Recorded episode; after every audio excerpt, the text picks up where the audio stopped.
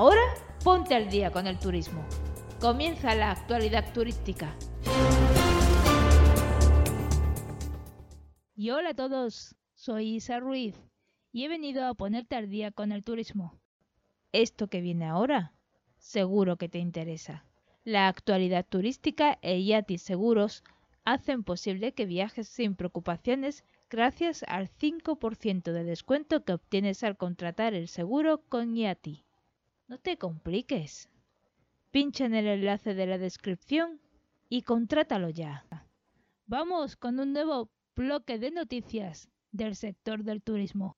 Y comenzamos con este que nos lleva hasta Perú, porque el Ministerio de Comercio Exterior y Turismo, MINCETUR, ha otorgado al Centro Histórico de Lima la prestigiosa Jerarquía 4, equiparando a la capital de Perú con lugares como Machu Picchu, las líneas y geoglifos de Nazca y Palpa, la Reserva Nacional de Titicaca, el Valle de Colca, el río Amazonas, el Centro Histórico de Arequipa, el Complejo Arqueológico Chan Chan, y la ciudad sagrada de Caral, que son todos lugares turísticos ya reconocidos anteriormente con esta distinción. Jerarquía 4 es otorgado a todos aquellos atractivos turísticos de trascendencia nacional que tienen un peso significativo en el mercado turístico internacional y cuentan con la capacidad de generar un flujo destacado de visitantes. El Centro Histórico de Lima es también desde 1991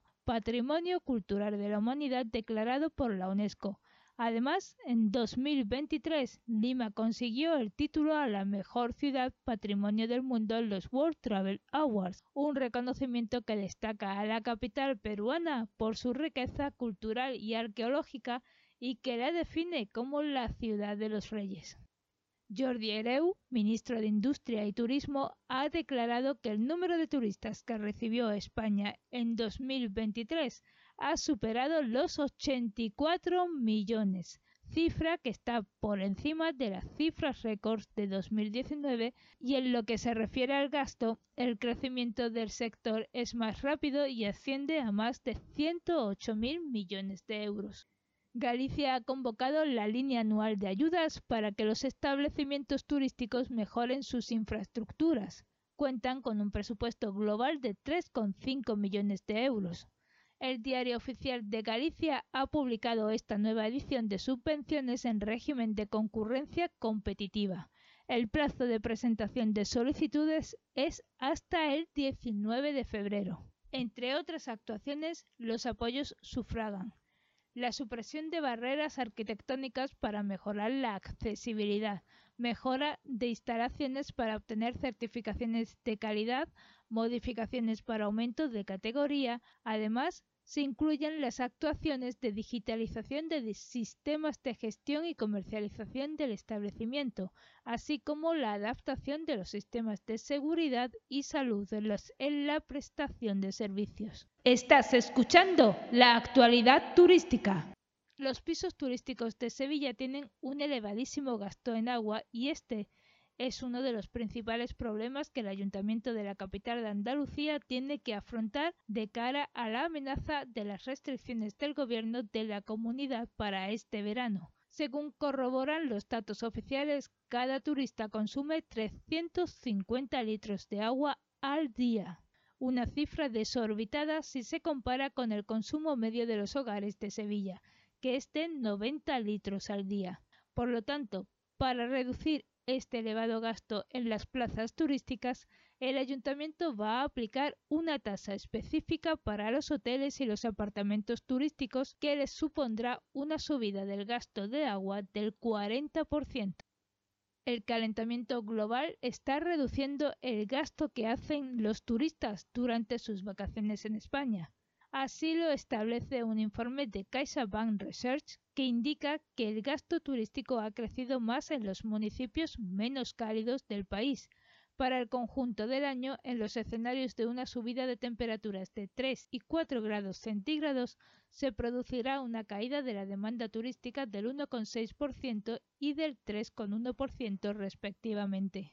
España es, por tanto, el país de Europa que más perjudicada puede salir por el calentamiento global y dentro de ella Baleares y Murcia, donde se esperan caídas en la llegada de turistas superiores al 5% en el conjunto del año, según señala el informe. Esto que viene ahora, seguro que te interesa.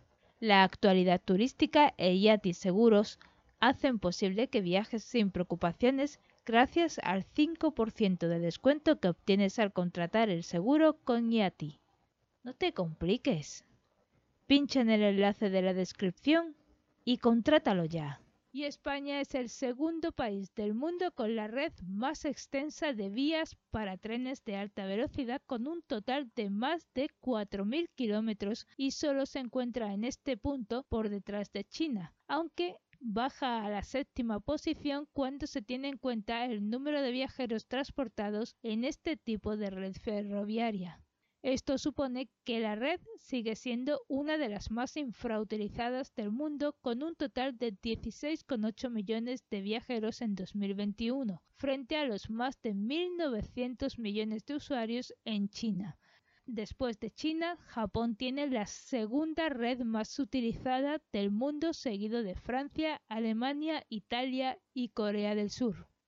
Según el informe elaborado por Eurona, el 49% de los hoteles de 4 y 5 estrellas tienen una nota baja en el servicio Wi-Fi que ofrecen respecto a la valoración global. El informe ha analizado por primera vez la calidad del servicio Wi-Fi en los 3.291 hoteles de 4 y 5 estrellas del país, tanto independientes como integrados en cadenas hoteleras, y en él se concluye que 6 hoteles han suspendido y que hay 38 que han sacado una nota inferior a 6. También revela que la nota Wi-Fi es inferior a la global, exceptuando la de Melilla, donde esta es superior. Estás escuchando la actualidad turística. Vamos ahora con la agenda turística. Es el momento de tomar nota de las actividades, festivales y eventos que van a aparecer y a suceder en España estos días. Toca hablar de las fiestas más divertidas, del 27 de enero y hasta el 18 de febrero tiene lugar el carnaval de Shinzo de Limia en la ciudad gallega de Ourense.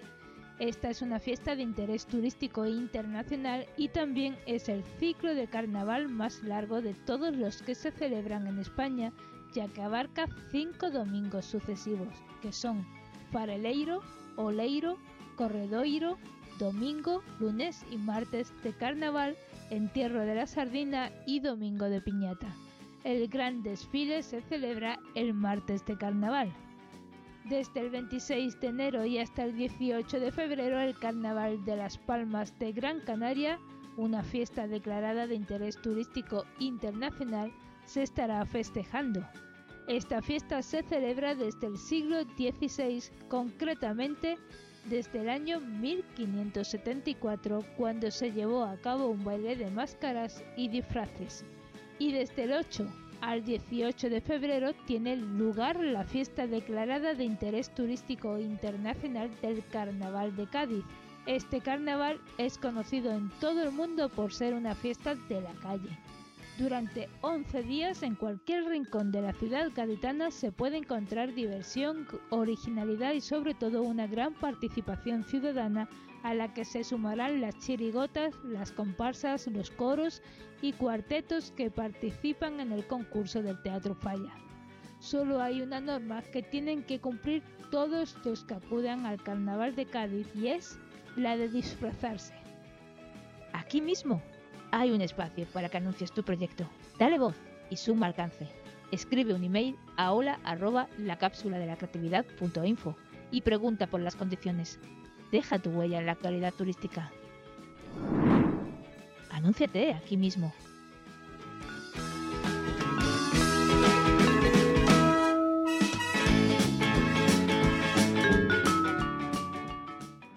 Esta manera vamos preparándonos y vistiéndonos con el disfraz. Termina la agenda turística y por lo tanto el podcast de la actualidad turística. Espero que haya sido de vuestro agrado. Muchas gracias a todos por la atención. Vuelvo muy pronto para seguir poniéndote al día con el turismo.